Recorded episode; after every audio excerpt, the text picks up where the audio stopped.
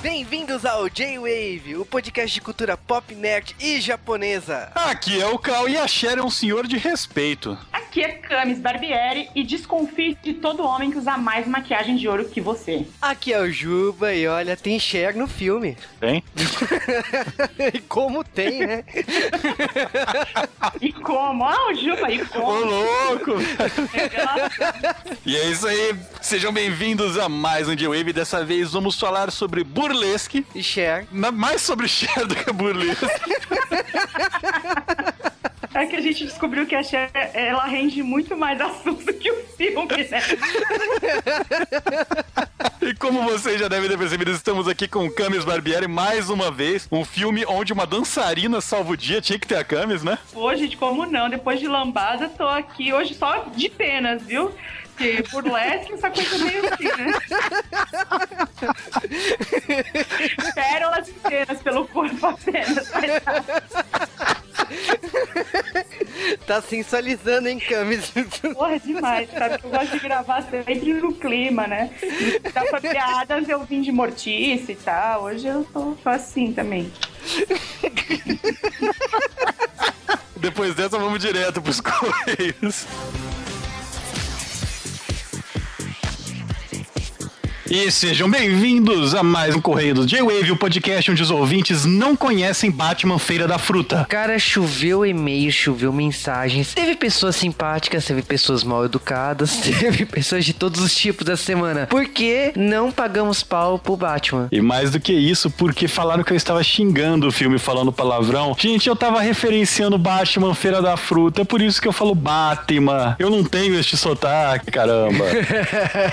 Mas deixando os elogios e ofensas de lado, esse foi um podcast que teve um índice de downloads absurdos. Então foi um dos nossos podcasts mais baixados do ano. Foi um dos podcasts que recebemos muitos e-mails. Recebemos muitos, muitos. A filtragem de e-mails demorou pra caramba pra gente ver o que ia ou não ser lido. Então tem abraços aí, po- porque não vai dar pra ler muitos e-mails essa semana. Mas antes disso, a gente tem que dar alguns avisos. Primeiro aviso é que o J-Wave cobriu ao vivo o WCS lá no Japão. É Exatamente o nosso parceiro, né? O nosso colaborador Humberto, que tem o Twitter Kuganerd. Ele cobriu todo o WCS, ele foi como J-Wave lá. Então ele esteve presente lá nas apresentações, ganhou a dupla japonesa. E tudo que ele fez vai estar no site do J-Wave quando sair esse podcast. Além disso, um dos participantes desta gravação foi tomar um café da manhã especial. Sim, estamos falando de mim. Eu fui tomar café com a Bandai Namco. Olha só, hein? Bandai Namco ela fez um evento essa semana para testar alguns jogos aí que vão sair no mercado daqui um tempinho. Bandai Namco ela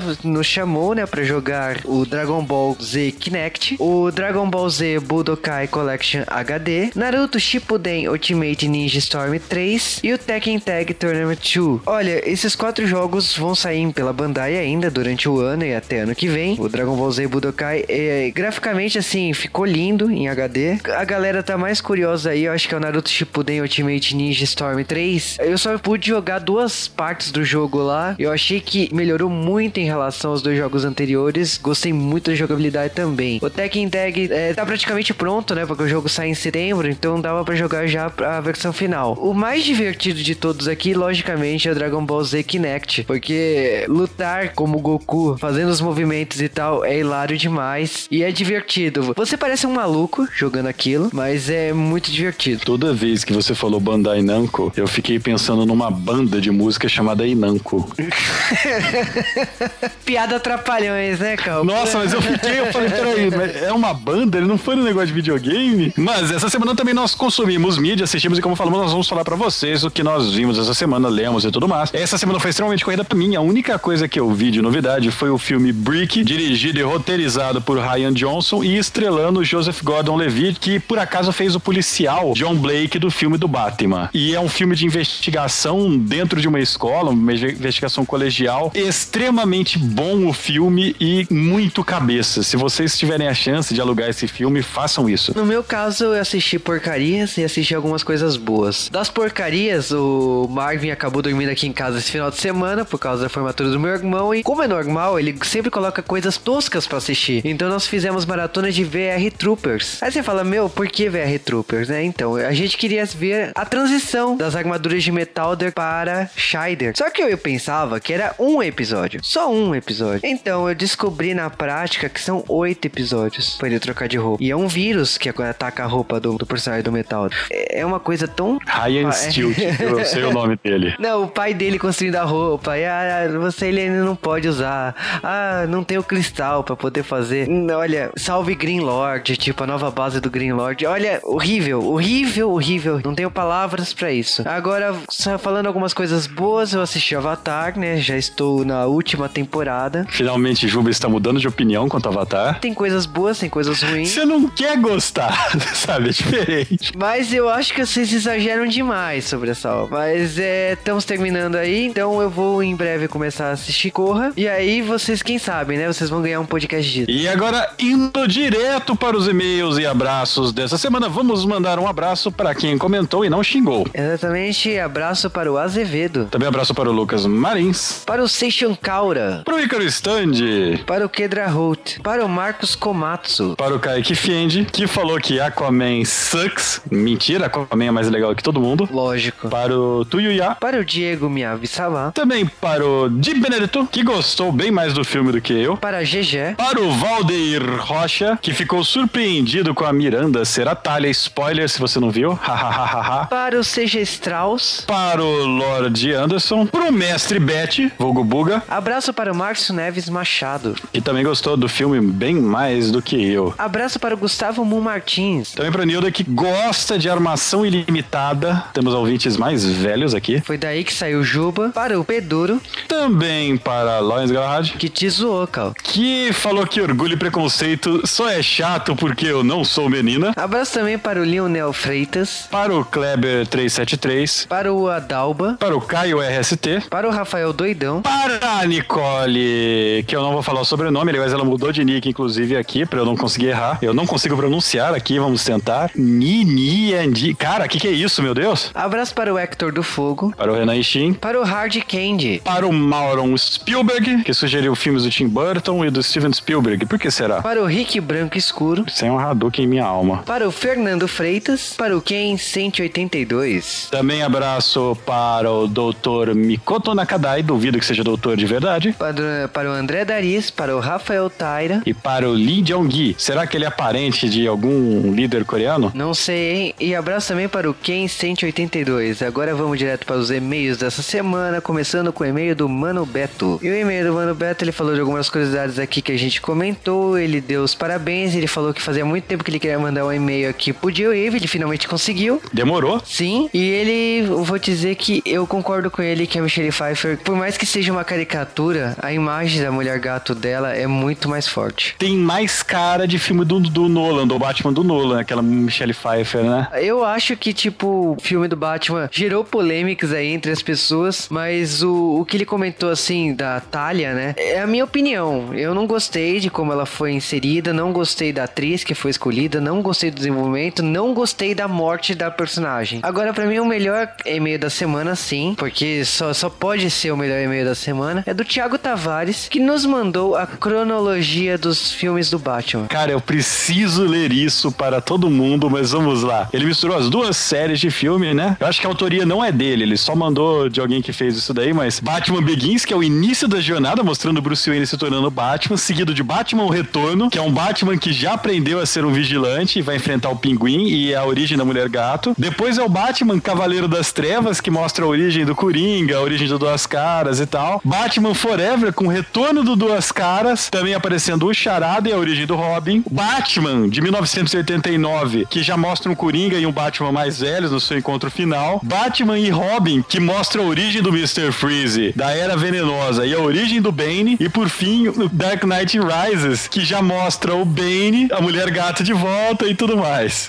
Eu ri tanto do cara conseguir fazer isso. Eu só posso dar parabéns. Thiago, realmente, é, só, é o e-mail da semana. E complementando isso, temos o e-mail do Jonas Skazinski, que ele nos mandou a, a inspiração do Nolan pra esse filme. É a cena final do filme que o Batman tá lá levando uma bomba e não sabe onde jogar, não sei o que, e acaba jogando na água. É igualzinho uma cena do Batman dos anos 60 que ele tem uma bomba na mão e tem que jogar lá fora. Detalhe, essa cena é do filme do Batman. Batman, do primeiro filme do Batman, sendo referenciado aqui no último filme do Batman. Que lindeza, hein? Que beleza mesmo. Agora, e-mail do Daniel C. Soares da Silva, também conhecido como Orochi, de Erechim, Rio Grande do Sul. E ele falou que, no caso, o Batman agradou ele só 35%. E, no caso, a comparação com Vingadores, ele ficou com 99% satisfeito. Ele só sentiu falta de Avante Vingadores.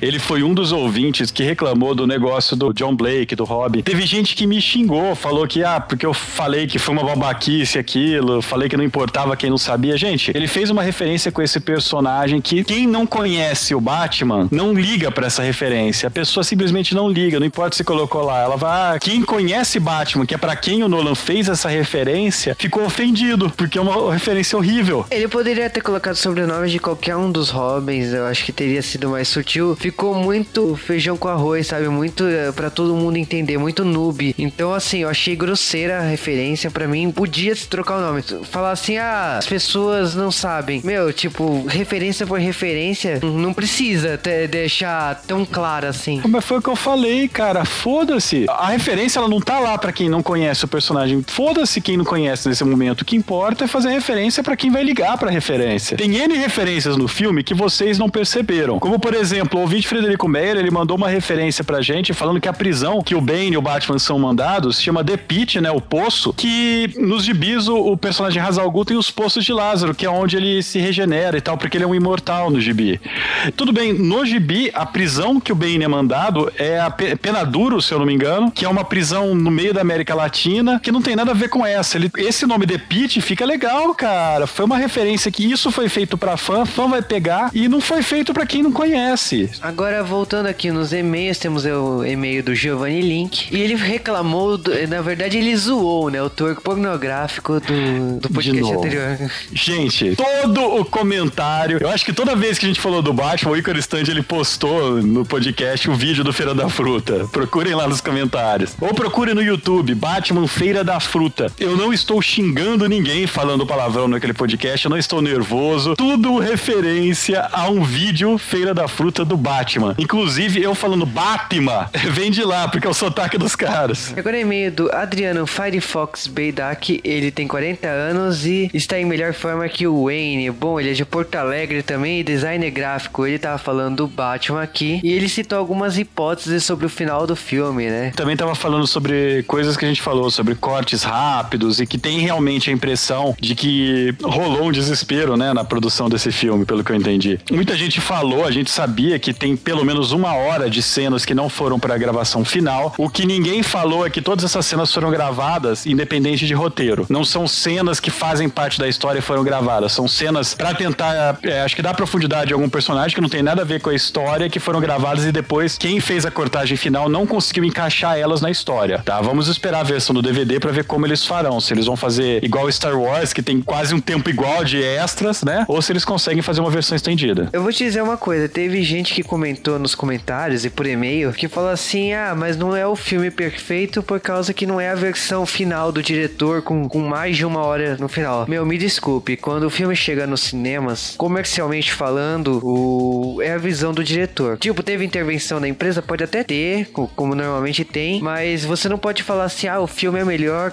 ou seria melhor se tivesse essa hora a mais". Nem sempre, cara. Tem N versões de diretor de filme que são piores. E vou dar um exemplo mais foda ainda. A trilogia do Poderoso Chefão, com a quantidade de cortes que tem, daria para fazer uma outra trilogia. Inclusive, eles fizeram. Tem três trilogias do Poderoso Chefão diferentes, para quem não conhece, né? E ele consegue ser bom em todas as versões. Então, eu acho que, que se o diretor não conseguiu no tempo de ir para cinema, e o Nolan não é um incompetente, ele é um excelente diretor, ele não deixaria isso na cagada, gente. Eu duvido que seja isso. Agora, sobre as hipóteses, assim, ele, ele comentou algumas coisas, né? Como o Alfred viajar no final e tal. Ele acha que poderia ser uma alucinação, porque ele não deu tempo, né, de ele memorizar a Celina, né? Então, ou ele prestou muita atenção nela, ou tipo, ou a cena pode ser verdade. E que teria sido hilário demais, né? O Batman conseguir fugir do final, né? Porque convenhamos que 10 quilômetros de, de efeitos da, da bomba não teria como o Batman fugir, mas. Ele veio nadando. É, nossa. Ele veio surfando. Você não lembra no filme do década de 60, o Bate-Spray Tubarão? Ai, cara. Ninguém precisa lembrar disso. Mas ele tá referenciando o primeiro filme de todas as séries do Batman. Nossa, hein? Agora é meio do Thiago Santos Santos, Thiago Rato, e ele falou do.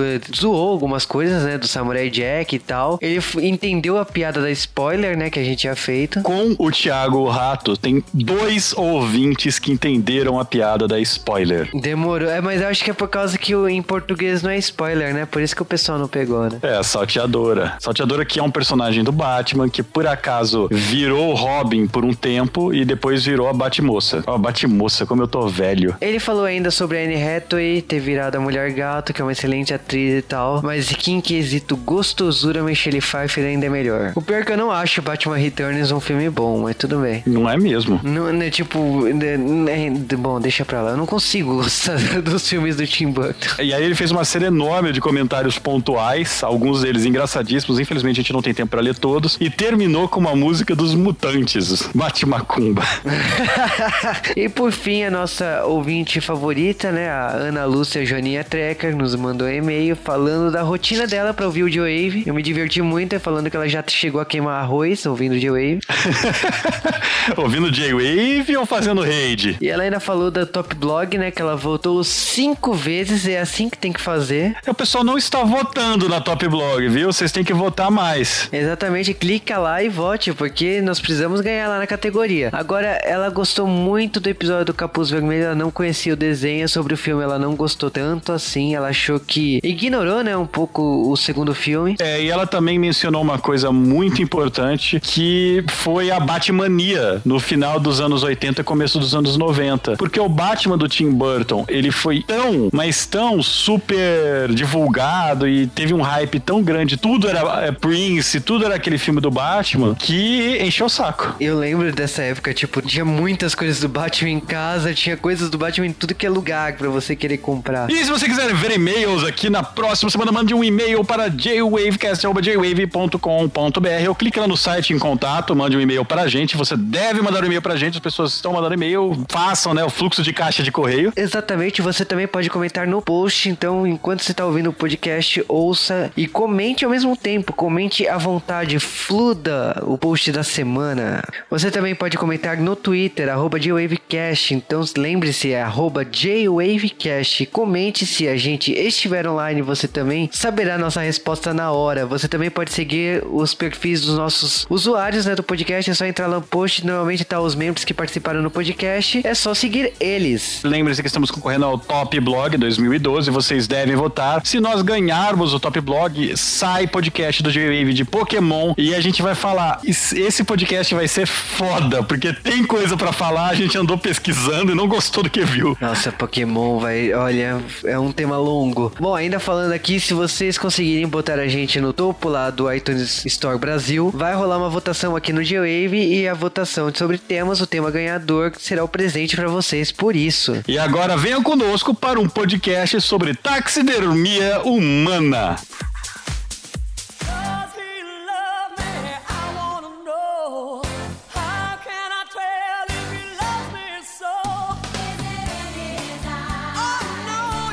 Antes de falar de burlesque, temos que falar curiosidade de produção do filme. Exatamente, esse filme já é uma curiosidade em si de ter sido produzido.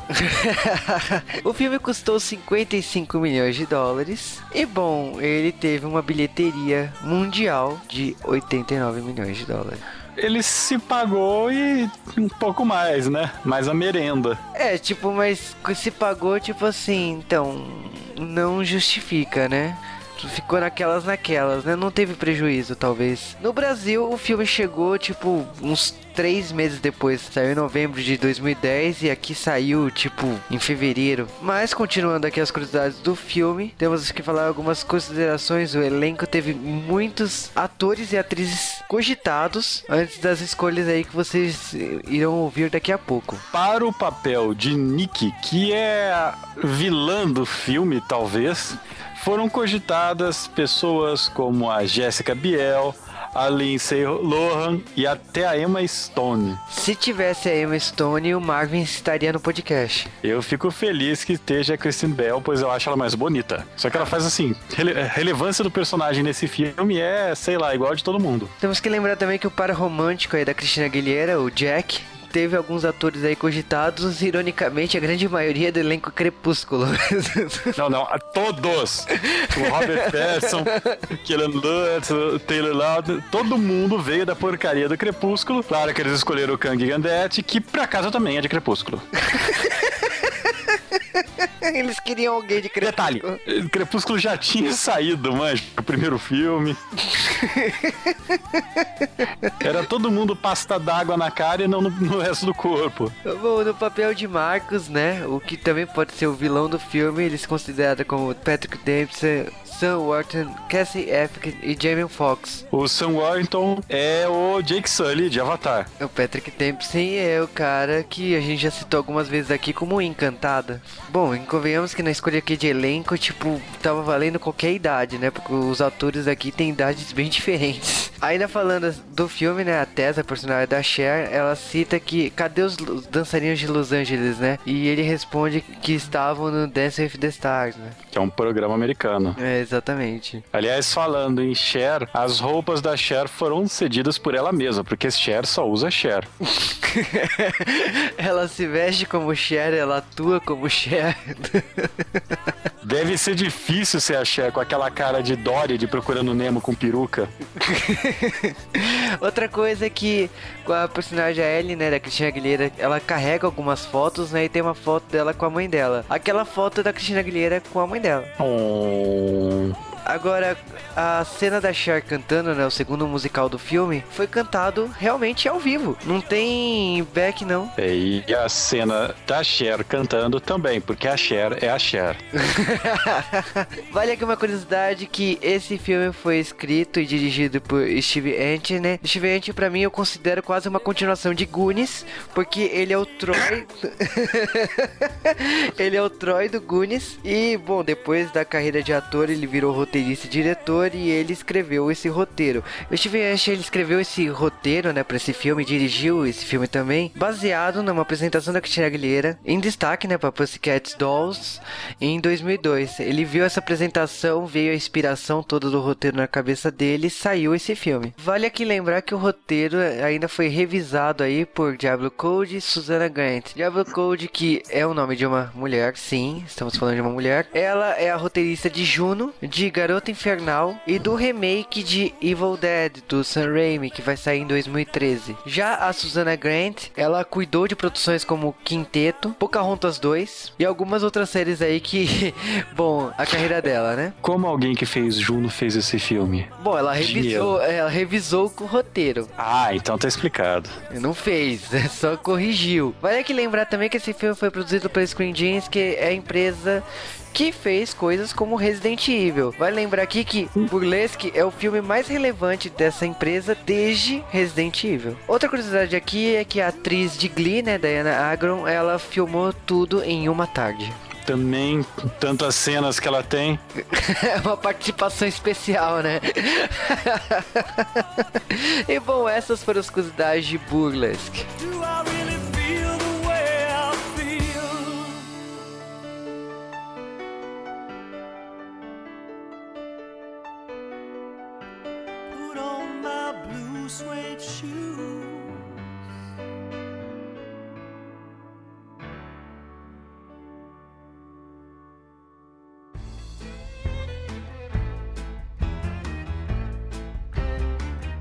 Show a little more, show a little less, little smoke. Em 24 de novembro de 2010, surgiu de algum lugar o filme Burlesque e eu realmente tenho medo de onde ele surgiu. que isso? Olha, eu acho. Eu tô com calma nessa. Eu não sei se foi da lata do lixo. Eu, assim. A gente, bom, se bem que a gente conversando nos bastidores, a gente já chegou à conclusão que burlesque, na verdade, são vários filmes de dança e canto ruins, recortados e filmados num mix, né? Olha, mas a gente tá falando da garçonete, né? Ellie Rose, né? Que ela trabalha numa lanchonete numa cidade interior nos Estados Unidos, em Iowa. E, tipo, ela quer sair dessa vida, ela quer ser uma cantora. E, bom, ela decide pegar o dinheiro dela, que o salário tá atrasado, e cair fora. Caraca, hora é surreal, porque é, o, o- ela trabalha num, tipo numa padoca que não entra ninguém, né? E ela simplesmente abre o caixa e vira uma outra mulher e fala assim: olha, pega essa parte aqui, compra uma bicicleta pro seu filho. Você fica, hã? O quê? Não entendi nada. Aí depois sai, sai todo mundo da lanchonete, que todo mundo tem ela e a outra funcionária. E ela simplesmente começa a cantar e dançar como se. Sensualizando, né? E assim, vale destacar que é a Cristina Aguilera, né? Ela e aquela cadeira tiveram um dueto naquele momento.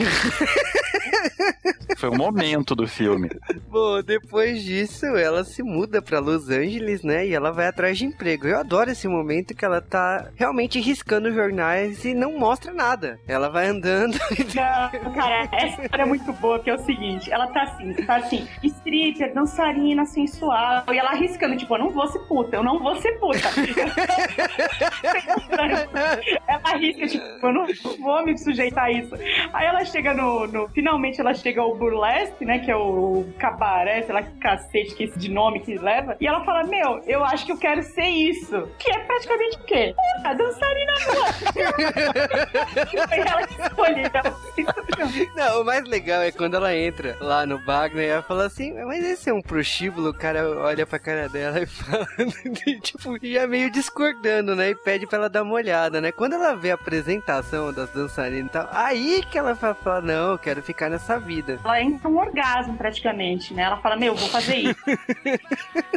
e é isso que eu vou fazer. Putz, cara. é- Mas assim, de falando de verdade, os números musicais são legais. Não, eu gosto dos números musicais e tal, e é muito engraçado que nesse momento a gente já sabe da situação no bar, né? Que não tá grande coisa, porque temos a Cher, né? A Cher não comanda, né? Ó, A Cher, como Cher, né? Como, como são todos os filmes dela. A Cher é a cafetina, basicamente é isso que a gente já quer dizer. É, E ela brigando com o ex-marido, né? Falando que tá com problemas de dívidas, que tá rolando uma. O banco, né? Quer receber das hipotecas e blá blá blá. E, cara, a personagem da Cristina Aguilera, ela entra falando assim: Ó, eu quero ser dançarina, nunca dancei na minha vida e quero trabalhar aqui.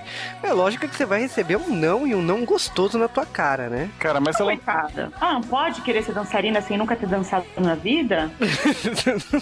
Não, alguém que fala que fica dançando em casa e cantando e quer ser dançarina, ok, mas tipo, eu nunca falaria isso numa entrevista. Não, eu né? espero que você não fale mesmo. de emprego. Isso vai ser meio esquisito. né? Mas ela assim. Ah, Me explica uma né? coisa, calma, não, para. Vocês estão indo muito rápido. Vocês não falaram dos caras com camisa sem manga de casaquinho e chapéu com lápis no olho, assim, até furar a orelha. Tem o que, que, que falar foi? só a minha frase de abertura perde todo o sentido, né? São os, os, bar, os bartenders, né? Sei lá, bar lovers, não sei o que eles são. E aí a Cristina Aguilera logo já se engraça com um lá, mas ela fica achando que ele é gay. Porque o cara realmente tá usando tanta maquiagem que, meu, mais maquiado que a Cher. Olha a comparação. né? É, é, tem, tem um limite de quanto a roupa pode ser apertada, né? Pra saber se o cara é gay ou não. Então, assim, eu, eu, eu uso um, um parâmetro que é o seguinte: hoje em dia não é nem apertado, mas tem umas camisas hoje em dia em gola V, assim, que elas de homem, né? São masculinas, dizem que são masculinas, e elas têm um decote muito profundo. E é maior que decote de mulher. Então, é assim: se o cara estiver usando essa camisa, amiga, a dica pra você. Viu? Não vou dizer mais nada.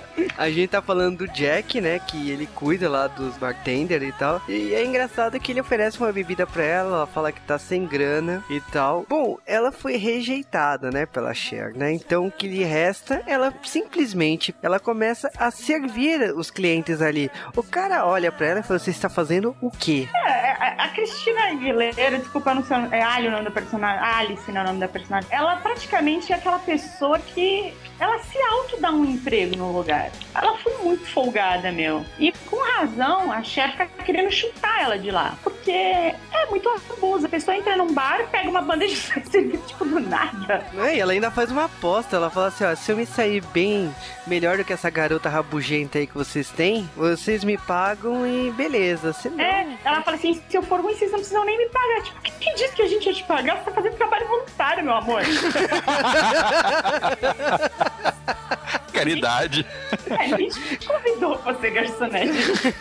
É o engraçado que a Cher nesse momento já quer expulsar, né? Mas não, beleza, deixa ela aí, deixa passar uns dias aí. E é engraçado que no primeiro momento que rola uma, uma seletiva, né? Uma audição da- das próximas dançarinas da casa, assim que a- todas as garotas são rejeitadas pela Cher, ela sobe no palco e quer o emprego, não quer nem saber. Não, mas Juba, você tá cor- cortando toda aquela parte da, que é apresentada a maldade do filme, que é a personagem da, da Kristen Bell, que é o seguinte, ela é a dançarina, porque tem que explicar para as pessoas que no burlesque, no, no- nesse cabaré maravilhoso, é tudo dublado, não tem ninguém cantando. Então são músicas tipo da Marilyn Monroe, de, de grandes divas, que são só cantadas por pessoas seminuas, por meninas seminuas, e, e só, não, não rola ninguém cantando, né? E a Kristen Bell é, é a fodalhona, né? A bêbada que acha que domina o show, né? É, a gente tá falando da Nick, né? Que é a personagem dela. Christine Bell. Verônica Mais. Não, não, não, não, não sei o nome dela, não preciso saber. A, a Nick, ela. Eu acho que é um dos quadros mais legais, assim, do começo do filme, que ela. ela a Cher não quer que ela dança, né? Ela põe outra garota no lugar e de repente ela aparece no meio da dança e começa a brigar com a garota. É, é- é- é muito hilário. Não é boa, a coreografia é boa, é legal. É, o pior é que, é, tipo, se fosse um improv de verdade, né? O filme não passou essa ideia, mas parecia que as duas improvisaram e conseguiram fazer na cena, sabe? Fazer algo diferente. Significa que são boas, né? Só que, cara, esse começo do filme é tão. Quero ser show bar, sabe? Não, não é tão que é, meu, é igual, né? Quero ser show bar. A única diferença é que a Cristina Aguilera, ela não, ela não tem medo de palco, né? Então, ela, ela quer dominar o palco. É diferente de showbar, a menina tem medo, ela não quer cantar, né? A outra é tímida, não sei o que. Aqui ela já chega cheia de atitude, né? A diferença tá nisso. E tem que contar que tira o country e enfia música pop e música, músicas antigas também, né? Ah, um troço muito legal desse começo do filme é que a Cristina Aguilera, ela realmente vira a, a garçonete do lugar e, isso é que dá experiência pra ela, né? Então ela fica lá, em vez de servir, ela fica sempre de olho nas coreografias, né? E é assim que ela, que ela aprende. E dança! É o É. mais legal que ela tá servindo e ela de repente você olha pra garçonete e ela tá dançando. Deve dar uma raiva se você tá sendo atendido por ela, ela ficar dançando na tua mesa sem servir a bebida, mas. Porque é caro pra entrar nesse boteco, é 20 dólares. 20 dólares, é muito caro. É. Isso que é caro, mas mesmo assim o bagulho tá afundando em dívidas, né? Porque a Cher usou tudo em maquiagem e plástica.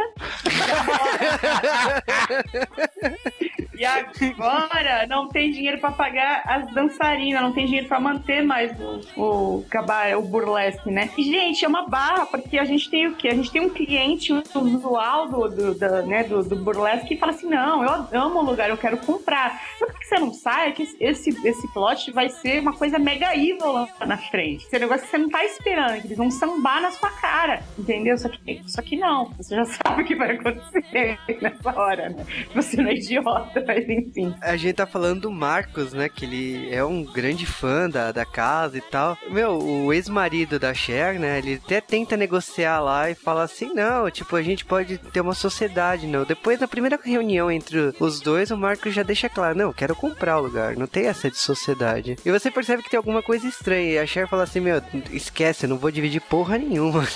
É, porque a única. Porque a Cher ela tem 200 anos de experiência de vida, então ela, ela sabe quando ela tá sendo tapeada. O marido dela, em compensação, tem no máximo 50. Então, gente, você viu que ah, não faz por, por você essa diferença, né? Vendo o filme rapidamente, é que essa cena, ela tá a cara do Herman Monster. um pouco menos verde que ele só. sabe? Cara, é maldade Um isso. troço que eu notei é que ao longo do filme. Eu acho que a Cher tá careca. É uma denúncia que eu quero fazer. Eu, eu acho também. ao longo do filme, ela aparece com o cabelo em muitos tamanhos diferentes, assim. E eu- a gente sabe que a Cher adora uma peruca, mas aparentemente parece o cabelo natural dela. O que será que tá acontecendo? Ah, sei lá, gente. Gilbão, o que, que tá mais Cher? Não, não vem com esse papo, não. Mas é verdade, o cabelo dela muda muitas vezes no filme e é notável isso. Depois de uma certa idade, não existe mais cabelo, né? Não importa se é homem ou mulher, ainda mais depois dos 200 anos por aí. É, que a Cher nasceu em que ano mesmo, Cal? 1846. Olha, maldades rolando alto aqui, hein? Mas Ah, nós- que, que isso? Amigona de Dom Pedro II?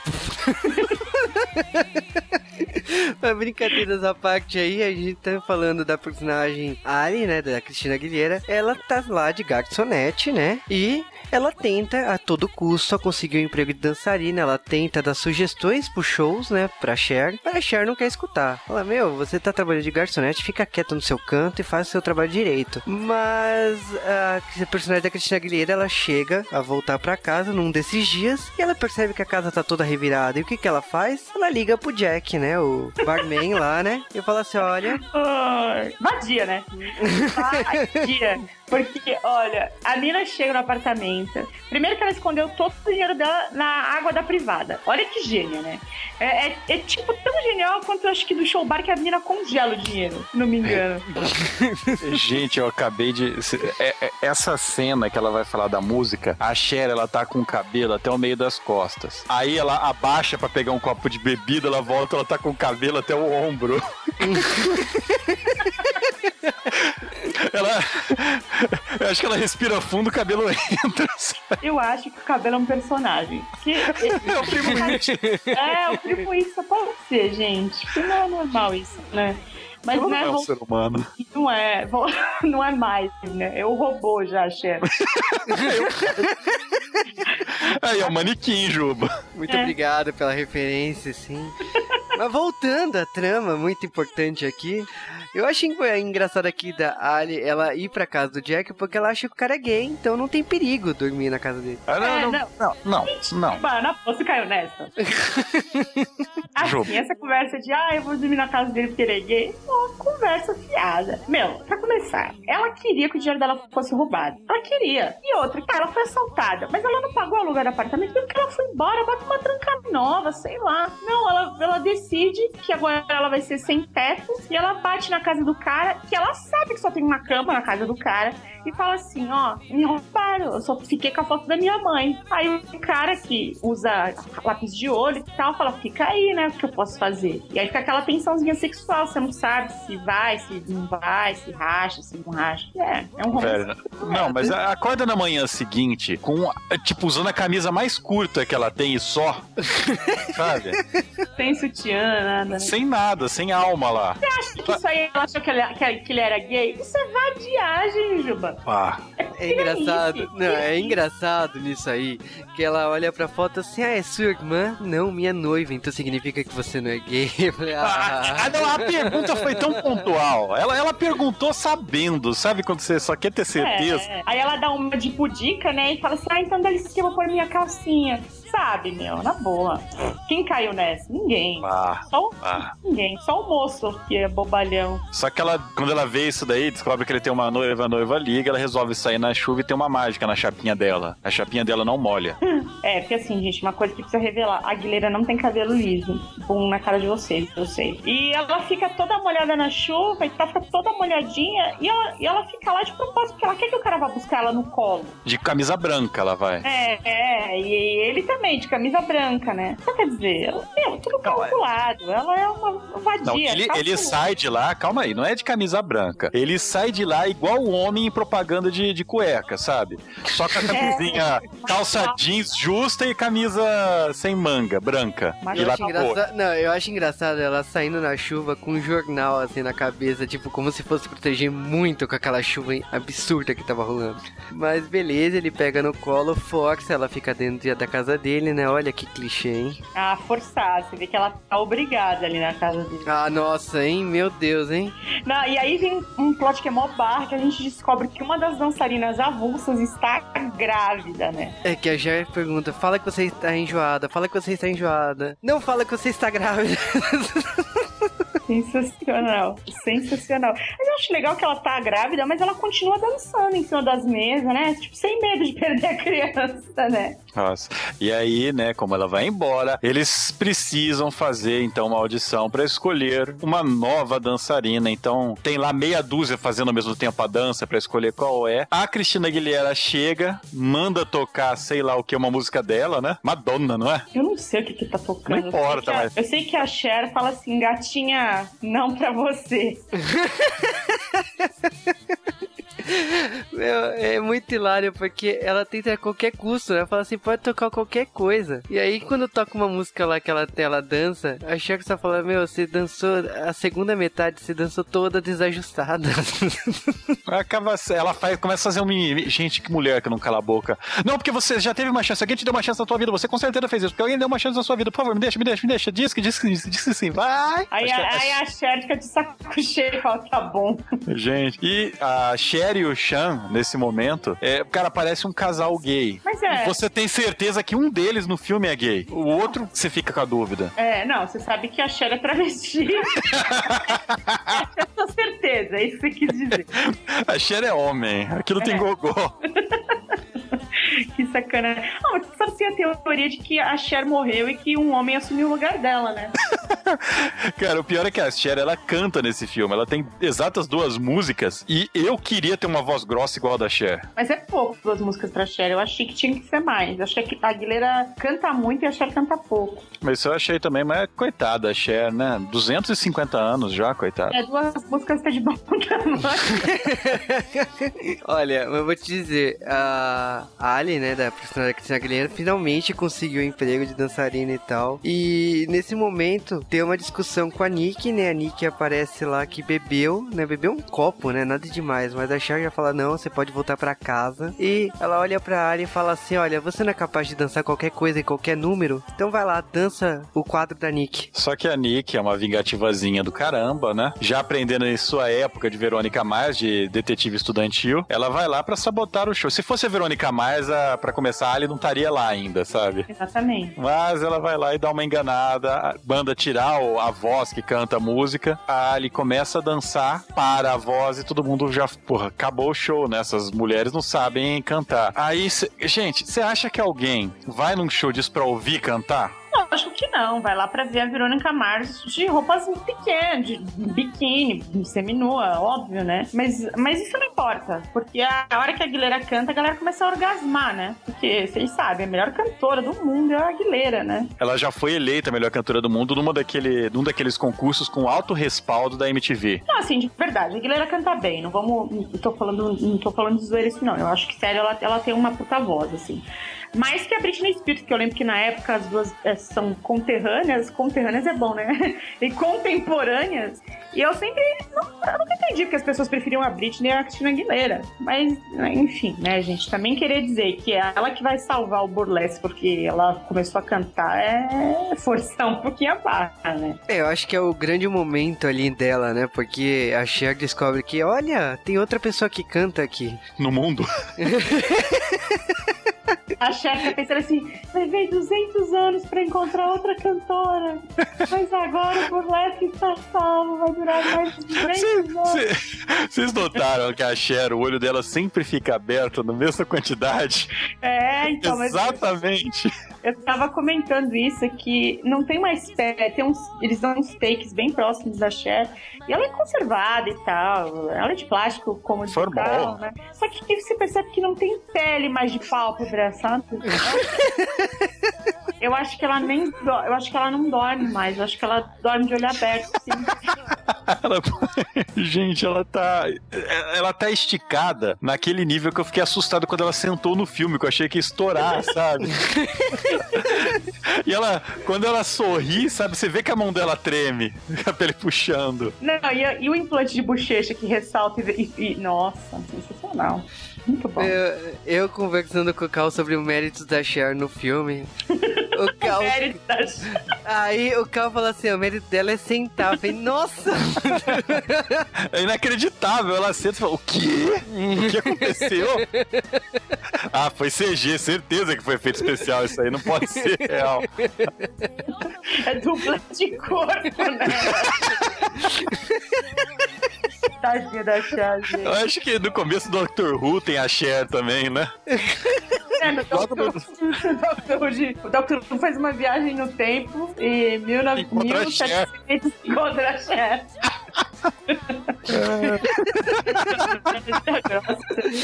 Meu, que isso? Voltamos ao filme. Agora eu vou tentar te risco essa merda. Chega.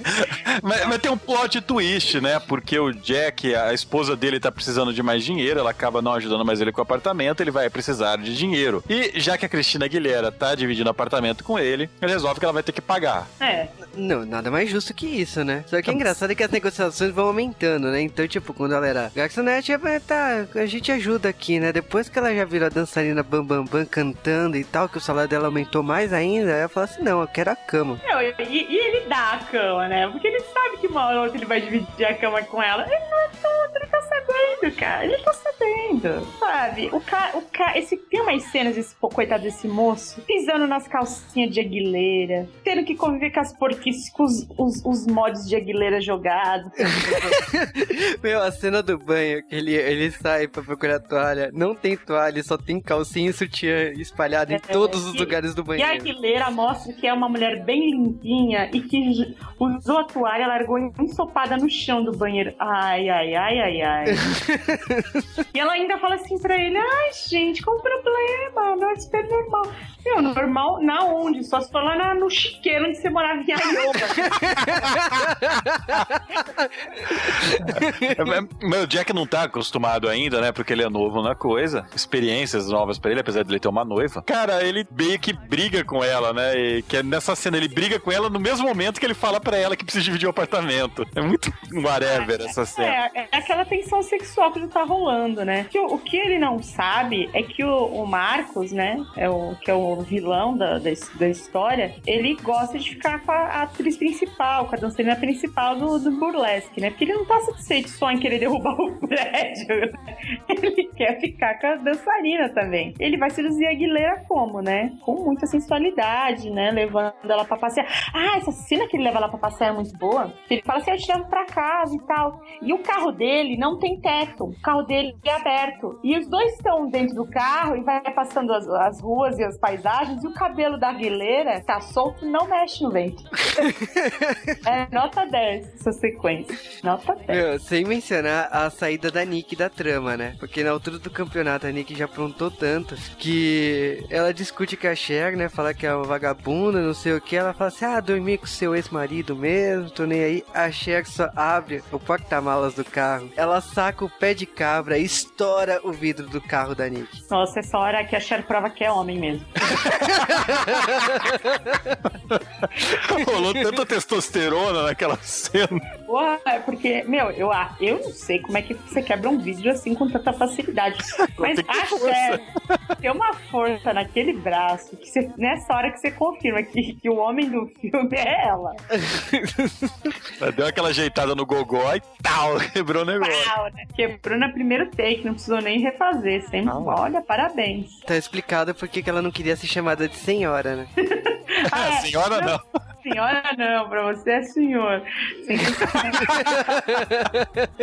Paralelo a isso, a gente tem aí o, o relacionamento da Ali com o Marcos, né? O Marcos brinca. Ah, Olha, eu achei engraçado que logo nesse passeio de carro ele já leva pra casa, pra uma festa, e fala assim: ah, preciso que você vá comigo numa festa rapidinho. E a festa é dele. É, não, é muita safadeza, né? E aí, é aí, olha só, hein? É aí que eles dão a primeira dica da. ó, que esse filme ele tem camadas, né? De profundidade. É um filme que ele é muito. É, que palavra usar? Tosco. É um filme que ele, ele, não, ele, não, ele não ignora a sua inteligência. Ele vai insinuando e você vai percebendo as nuances, né? Então, assim, no começo do filme, eles mostram uma cena de um prédio, um espaço vazio, assim. Aí chega nessa hora, a, a, a, a, Ali tá admirando a vista, né? E fala, nossa, que vista linda da, da sua casa e tal. E já pensando assim, vou dar pra esse cara. E aí ele fala assim, não, tudo que você tá vendo aí é meu. Tipo, Rei Leão, tudo que você tá vendo é, é meu. Entendeu? Só não vá na, na- só não vá na área sombreada. E aí tá lá, Ela foi direto na área sombreada, né? é, folgada. Aí é, ele, ela fala, ele fala assim: essa vista sempre vai ser linda. Ela fala: ah, como é que você sabe disso? Ele, ah, que eu comprei o espaço aéreo. Aí você fica, what the fuck? Comprei o espaço aéreo? Ele, é, ninguém constrói porque é meu o ar. Aí você fica assim, fica com essa ideia que mais pra frente você vai se surpreender. É a dica. Sem comentários. Não é, eu tenho que parar de olhar pra Cher, cara. Eu tô sentindo que. Eu tô olhando pra ela e, e sa- sa- sabe, aquela fascinação quando você vê um acidente, sabe? Que Todo mundo para na rua. Meu, o que que foi que aconteceu? Será que sobreviveu? Então, é, é essa cara que eu tô olhando, sabe? Discovery Channel, um animal matando o outro. Que, que- eu queria um filme de terror onde a Cher fosse o vilão. Seria o melhor filme de terror, porque não dá, cara. Onde a Cher fosse o vilão. Eu acho que você já fala da Cher no masculino, né? É, não, é. Cara, e aquele sapato que ele dá pra ela que parece carnaval? Nossa, né? Ainda eles falam que é um labutã. É labutã, né? Que eles falam. É. Grandes bosta, meu, que é um labutã. Eu acho que eles judiaram demais da Verônica Mars esse filme. Eles não sabem o que a Verônica Mars faz quando é zoada. É. Mas depois ela fica mansa, né? Ela fica do bem do nada, né? Tudo bem. É, porque ela tem que aceitar, né? Ah, já perdeu dinheiro, já perdeu, virou só mais uma, né? Não, sabe o, que- o, o- mais interessante desse. A gente dá mais ou menos na metade do filme nessa altura, porque a partir daí é só um número musical Sim. aliás, esse filme. nada durante muito tempo. É só a Aguilera em trajes variados, cabelos variados e maquiagens escalafobeticamente variadas. Mais nada. Gente, parece assim um especial da MTV, né? O VJ, ela é o VJ, ela aparece de 10 em 10 minutos pra fazer alguma fala e continua tocando clipe. Porque é, é muito do filme acabou já, sabe? É, é engraçado o momento aí que ela descobre que ela pode usar peruca. É. Inclusive, eu que sou careca, tô usando uma agora, né? Igual o cara. Gente, o cara é careca, ele é careca e fala: Ah, não, você tem que usar uma peruca. Veja, estou usando uma agora. E o cara sem cabelo algum lá. Nossa, foi uma piada muito bem colocada. foi? Nossa, obrigado, filme. Nossa, você você ganhou o dia. Pode sentar ali no cantinho, porra. Uma, uma coisa, uma dúvida que eu tenho, assim, que é uma dúvida séria. Eu achei que a- quando a Aguilera começa a usar peruca no filme, fica mais natural do que o cabelo dela mesmo. Vocês não acharam? Concordo. Ficou, ficou. Eu acho que ela usou peruca o filme inteiro. É, porque tá muito feia aquela cor de cabelo acaju do Silvio Santos que ela tá usando. Não tá boa pra ela. E ela- bom, a Aguilera, de forma geral, e, não só no filme, mas na vida real, ela é um erro de, propor- de muitas proporções. Você vê que ela tá sendo xerificada, né, nesse filme. Porque Então. ela começa colocando peruca, né? É, nesse Ela- filme ela ainda tá magra, né? Ela, ela tá bonitinha e tal, e o cabelo dela tá esquisito. Mas se você comparar a Aguilera, tipo, hoje nós estamos em 2012, dois anos depois, ela tá tão bizarra que ela é, eu acho que ela, ela é tipo a nova chefe, sabe? Sei lá. Ô, Xerificada. É, Eu vou te dizer que a grande não. magia aqui que eu acho é que nem ela tá com o cabelo comprido e de repente ela aparece cantando com o cabelo curto, né? Tipo, aonde foi todo aquele cabelo? É, mas ainda no caso dela, ainda falam que é peruca, né? Não é no caso da Cher que o cabelo tem vida própria. Cara, e a hora que ela. Eu tô parando no momento exato que ela está andando no quarto dela com aquele vestidinho que é mais agarrado no corpo do que não sei o que. Sabe, aquele, aquele, típico vestidinho que sai mais ou menos do ombro e vai até lá mesmo? Uhum. E ela falando, não, é só uma coisa casual, eu tô indo lá só pra conversar com o Marcos. tá. Não, eu aham. acho, eu acho muito bacana que o tempo todo, tipo, passa algum tempo, né? Que ela fica nesse flerte com o Marcos, né? Indo pra casa dele e voltando altas horas da noite. E ela ainda fala assim pro o, o menino, o Jack, fala assim pra ela: Ah, você é uma vadia, porque você vai dormir na casa do Marcos. Ela fala assim: Não, não, não, eu não durmo lá. Eu vou, eu volto tarde, mas eu não durmo lá. Quer dizer, ela dá pra ele e volta pra casa. que sacanagem. Rola aquela tensão porque ele quer usar a cama e ela tá. Ela tá com a, a propriedade da cama, né? É, chega uma hora que ele se cansa, né? Chega uma hora que ele Com fala assim, não, eu tô razão, nem né? aí, né? E ele dorme na cama e acorda no dia seguinte, ela, ela no sofá. E é engraçado que, tipo, o que que ele vai fazer? Moer café. Aí ele sacaneia ela legal. São, ele- são seis horas da manhã, né? Quem vai moer café às seis horas da manhã? Eu. Sério. Você sabe que tem uma cena que precisa ser comentada, que é a dança da banana, né? Nossa! Você precisa comentar mesmo? Caraca, Precisa. esse, esse cara que faz a dança da banana, assim, ele é um ator muito bom, gente. Eu juro pra vocês, apesar dele ter no currículo dele o filme das Spice Girls, tá? Esse moço, eu esqueci o nome dele, mas ele faz uma série muito boa chamada The Good Wife. Ele é um ator excelente. Mas a dança da banana, que ele cheira o bacalhau da mulher e tudo, é, é de um bom gosto essa sequência, essa coreografia. Da mordida da banana depois, né? Que ele coloca a Nossa. banana no meio das Olha que a pernas. mulher engole a banana. Eu fiquei como, né? Eu, eu fiquei completamente chocada, mas foi aí que eu percebi que assisti. eu acabei de ver a cena agora. Foi aí que eu percebi que o meu tempo tinha valido com esse filme. Essa cena é seguida da cena triunfal da Cher, né? ah, é. A segunda música dela do filme, a última também. E é quando ela canta que ela, é, que ela tá ajoelhada, que é, acabaram com ela, mas ela não desistiu, ela vai continuar lutando. O mais bizarro é que essa cena foi feita num take só, ao vivo, sem parar. A Cher, ela deve ter cantado tantas vezes as mesmas músicas desde a tenra juventude dela, lá na época de Dom Pedro, e que ela decorou, né? Caraca, e sabe o que é interessante nessa cena? A Cher fecha o olho pela primeira vez em cena. CG. CG. Aca- Acabei de flagrar aqui. CG, olha que quando ela Olha. fecha o olho, brilha. É, CG. brilha, brilha. É tipo crepúsculo, né? Crepúsculo. Vampira. Sei lá. Me explique, me explique. Essa cena eu acho que é uma- foi todo o orçamento do filme foi gasto nos efeitos especiais, porque a Cher, ela, ao mesmo tempo, está sentada e de olho fechado. Tadinha da Cher. Ela mexe. Sabe quando você encosta em sofá de couro que faz aquele. nhê, Manja? Ela mexe desse jeito. Gente, Ah, ser processado pela assessoria da Cher. Não, mas ó, convenhamos. Sociedade Protetora dos Estofados. Cara, e aquela cena mó sentimental que ela tem ensinando a Cristina Aguilera a se maquiar? Olha só, faz igual o Bozo. É, ainda ela fala assim: sua mãe nunca te ensinou a se maquilar? Aí a Cristina Aguilera fala assim: não, minha mãe morreu quando eu tinha 7 anos, ela não era um travesti, então não. Aí depois dessa cena, né, que, que aliás é no começo do filme, não é nem agora, a Cristina Aguilera só aparece com cílios postiços imensos. Ela se xerifica, né, o que o, o, que o Carl Se falou. xerificou. Hã? Xerificação de Cristina Aguilera durante o filme. Aí, Carol, a Cher, ela senta, levanta, veio! Deve doer muito isso. Que sacanagem. Não, que sacanagem, cara, mas tudo bem. Essa música. Você tá ligado que o umbigo da Cher é nas costas, né? Atualmente. Ai, mas ah, vocês estão usando a Cher quando tem, na verdade, um plot importantíssimo de casamento rolando. Porque a, a moça que engravidou do, do homem da banda ah, conseguiu casar com o homem, né? E o cara era rico. o, cara, o pai dela era rico, um negócio assim, o pai dele era rico, eu nem lembro O mais. pai dele era rico. É, algo assim. E, e aí falam que é o primeiro flerte do Chan com um homem avulso, né?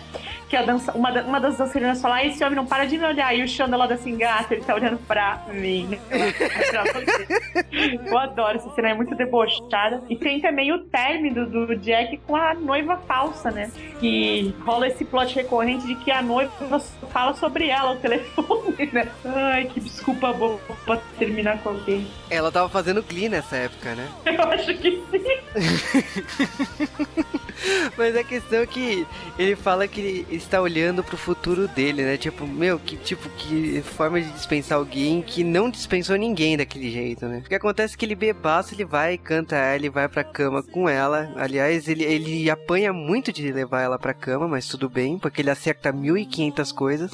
Velho, eu tô vendo a Cher dançando com o Shang e parece a Mortícia dançando, vendo os pisos por trás, sabe? É importante lembrar que É, ela foi é escolhida. Chan, né? Ah, ela 20 anos atrás, eles, ele era jovem, ela não. Ela não. E ela já foi escolhida pra ser Mortícia, todos nós sabemos. Todos sim, nós já sabemos disso. E que o bom é que ela não precisava maquiar, né? Não, pode ir, pode filmar, tá pronto.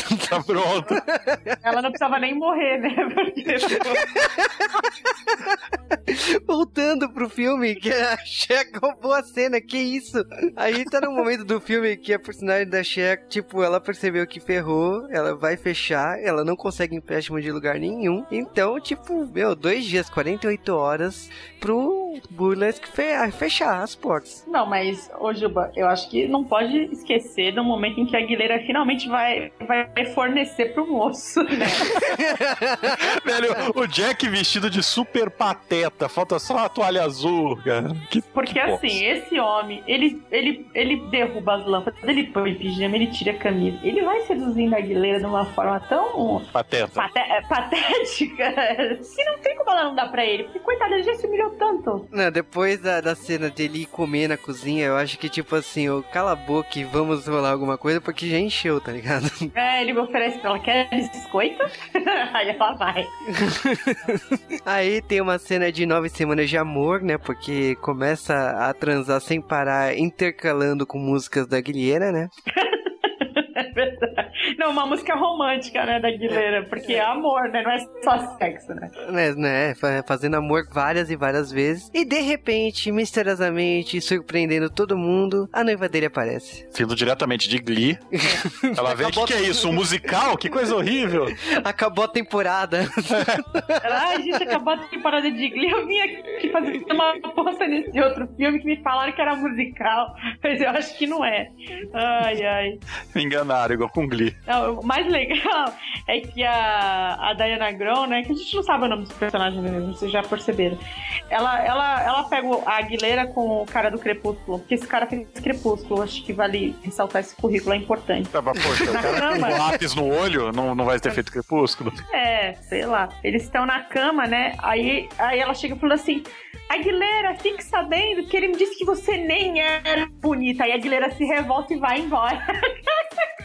é muito recalque essa cena, gente. É ridículo. Aí ele não sabendo o que fazer, né? Porque ele tem que conversar com a, com a noiva e a Guilherme querendo cair fora e tipo, ele fala assim, não, dá pra deixar um momento ao sós pra eu resolver? Ele tá me expulsando? Tipo, ele não sabe o que fazer. Não, e a Aguilera, mais uma vez, vai tentar ser vadia na casa de outro homem, né? Ah, de outro mas que ela acha que é também- gay. Esse ela acha que é gay e confirma, né? Não, sabe por quê? Porque assim, ela, ela achou que o homem do burlesque era a Cher, né?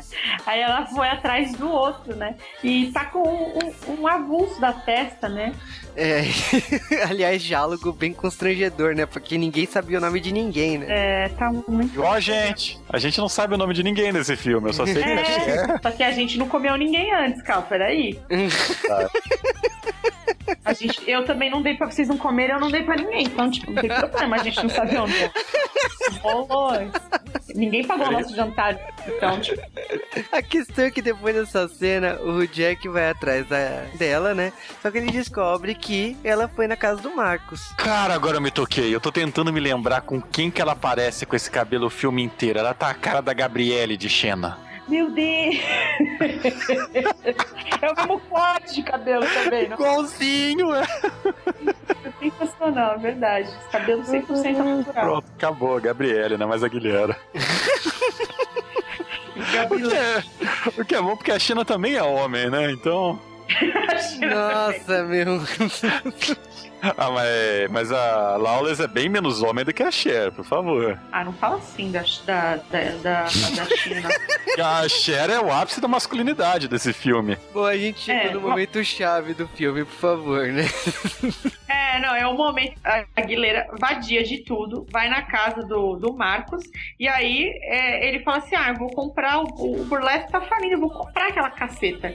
E aí é, ela descobre que ele vai demolir o burlesque para construir um prédio, uma, uma moradia, né? Um apartamento de luxo. Sensacional. Ela fica como? Revoltada e fala: Não dou mais pra você. Ai, ai, ai, vai embora. Ela também descobre uma coisa muito importante que vai resolver todo o mistério e todos os problemas desse filme. Sim, que é aquela dica, né? Que eles ficam dando toda hora. A gente tá falando de ar. Ah, Ai, não, é legal que tem mais uma, uma outra cena da, da, da Aguilera tentando falar com a, com a Cher e a Cher não deixa a Aguilera falar.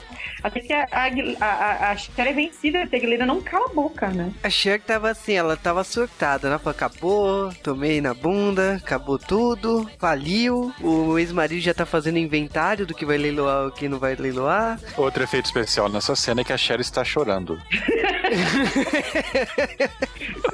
E bom, nesse momento, a personagem da Alien, né, da Guilherme, entra querendo convencer a Cher a ouvir. E ela só solta um berro e fala assim: quando você ouve algo que não seja só a sua voz. É uma frase bonita, né? Bom, ela consegue falar o plano dela, ela vai atrás da construtora que tinha, estava acabando de construir o prédio na frente do bar, né? E ela é, faz... e é uma coisa importante isso, porque nos dois, três primeiros minutos de filme, eles dão um take nesse prédio que você construindo. tipo, olha, isso vai ser importante no final.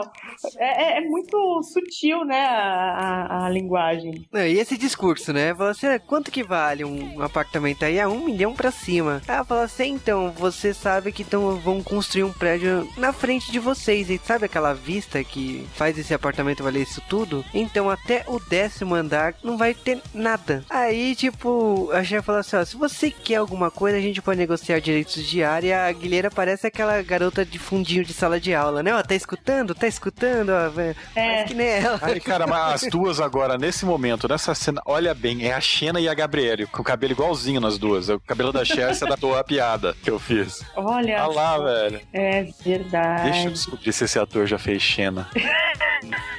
não fez, não. Não. Não fez. A questão é que, tipo, ela consegue, ela chega no bar, o ex-marido já falando assim, ó, o que, que você quer ficar, né? Porque o resto vai ser tudo vendido. E ela já chega assim, olha, eu vou comprar sua parte. Aí ele fala assim, você vai fazer isso em 24 horas? Não, vou fazer agora em 24 segundos. Nossa, essa hora é linda, né? Porque esse homem... Por que esse homem tá no filme? Só pra encher o saco. Ele não faz nada o filme inteiro. Ele só fica ele faz... querendo 500 mil dólares. Ah. Ele faz cosplay de Tim Burton só, né? É, sabe? O, o, o, esse homem. Ai, gente, olha, honestamente, não dá. E aí a gente tem aquela reviravolta que é a, a, a Verônica Mars virando boazinha e parando de beber, largando as dorgas, né? Ela aparece pedindo perdão pra Cher, a Cher perdoa. Ela só olha pra Guilherme e fala: se você fazer metade do que ela fez, você vai parar na rua. Não. É muito importante a Verônica Mars ter parado de beber, porque da primeira vez que ela bebeu, vocês lembram o que aconteceu, né? Foi estuprada, né? Ó, já, então, já, já contei o um Spoiler. Spoiler, estragou os primeiros cinco minutos do episódio. Não, eu vou falar uma coisa pra vocês. Já passou 10 anos de Verônica Mars, se você não viu, foi seu. A regra do spoiler é clara. Na regra do spoiler aqui no D-Wave, se a gente já viu, pode estar tá valendo. Tá valendo, exatamente.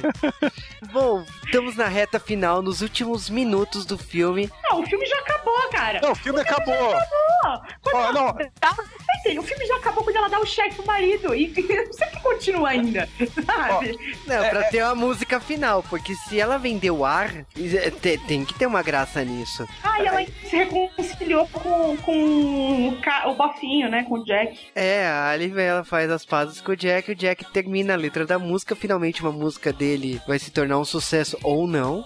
E aí ela vai pro palco apresentar essa música dele. Ele fica o filme inteiro tentando fazer essa música. E nota-se, porque a música tem 10 minutos. Passa os créditos inteiros e continua tocando. Exatamente. E aí tem a cena final, né, dessa dança de 10 minutos e o filme acaba, né? Tipo, eu particularmente gosto assim, eu acho que é uma das melhores músicas desse filme é essa, é essa música dele. Que não foi feita por ele, foi pelo... Logicamente. é. Não, essa música é legal, sim, é legal e, vai, e, e ela narra, se você viu no filme, aliás, se você não quiser ver o filme, só quer ouvir essa música final, tá bom, porque ela narra toda a trajetória do filme em 10 minutos, contando vem uma garota, não sei o quê. E é muito bonito, né? Como você burlesqueia. É lindo.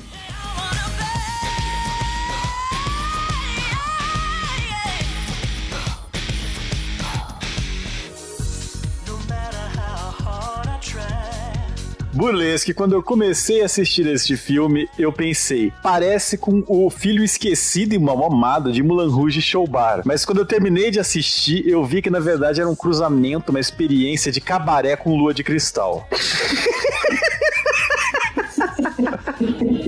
Faltou só o Sérgio Malandro com o cavalo branco no final.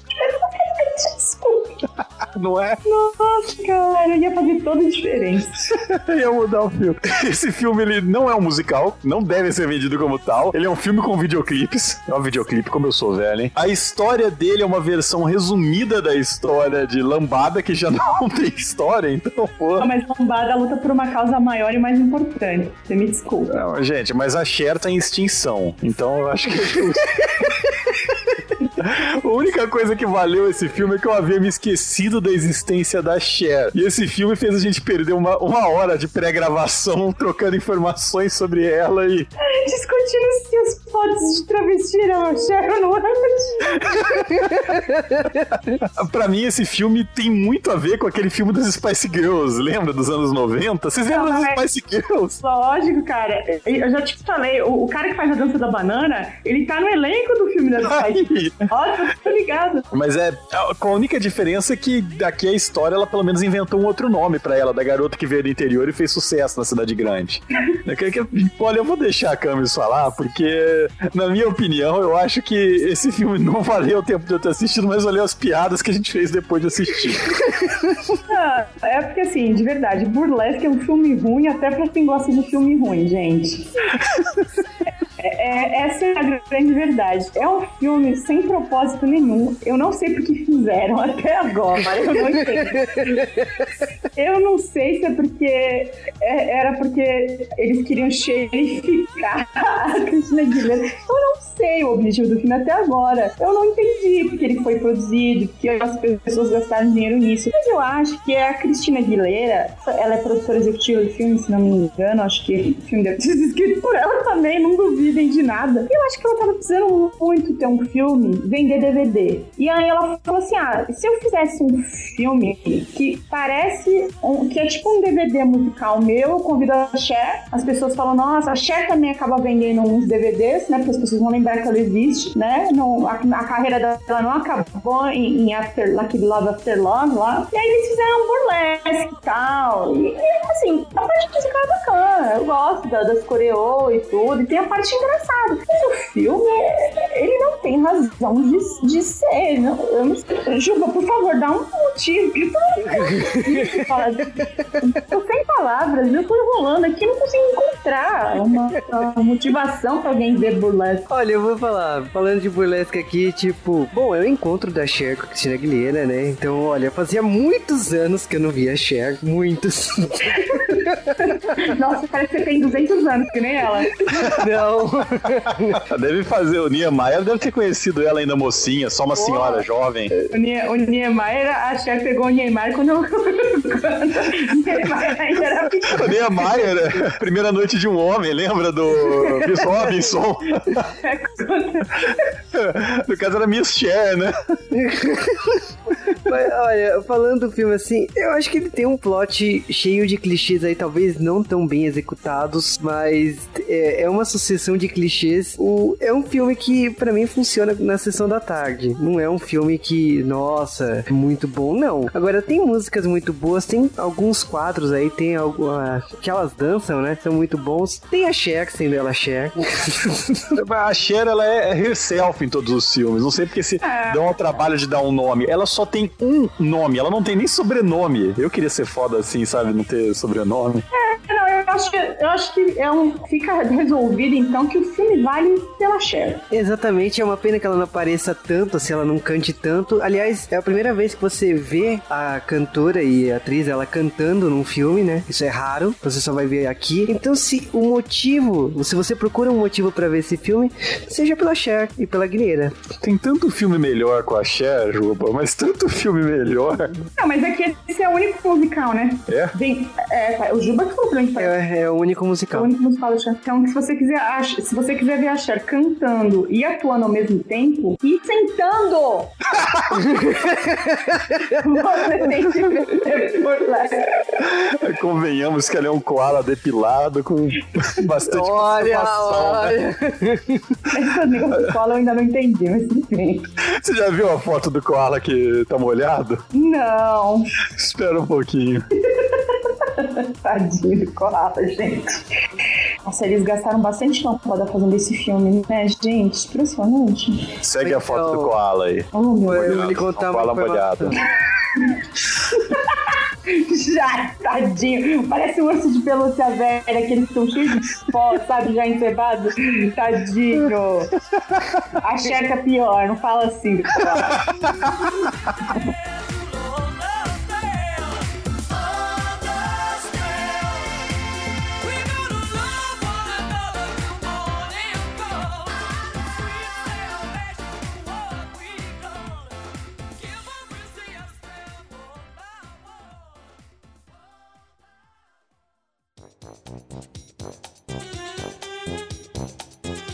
mas convenhamos que não tem como a Cher parecer mais com Koala do que atualmente.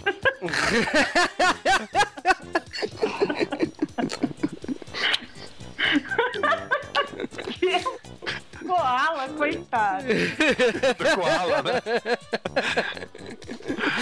Você fez isso de propósito pra saber que se a cama estava aqui, né? Fala a verdade. Foi, um- foi um teste.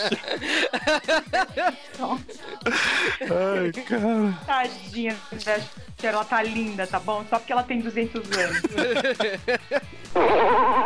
Velho, ela tá com todos os anos que ela podia estar nesse filme. Ai, meu Deus. Eu acho, eu acho, eu acho que é- chega a ser absurdo a gente falar isso da Cher. Uma mulher tão conservada. Se depois de lambada, no, no, Não, você me, você me desculpa, mas esse filme faz muito menos sentido que Lombada. Me desculpa. Eu falei isso agora há pouco Ju. Eu falei, eu nunca vi um filme tão sem propósito na minha vida. o problema resolve sozinho. Meu, os caras resolvem o problema todo do filme vendendo ar.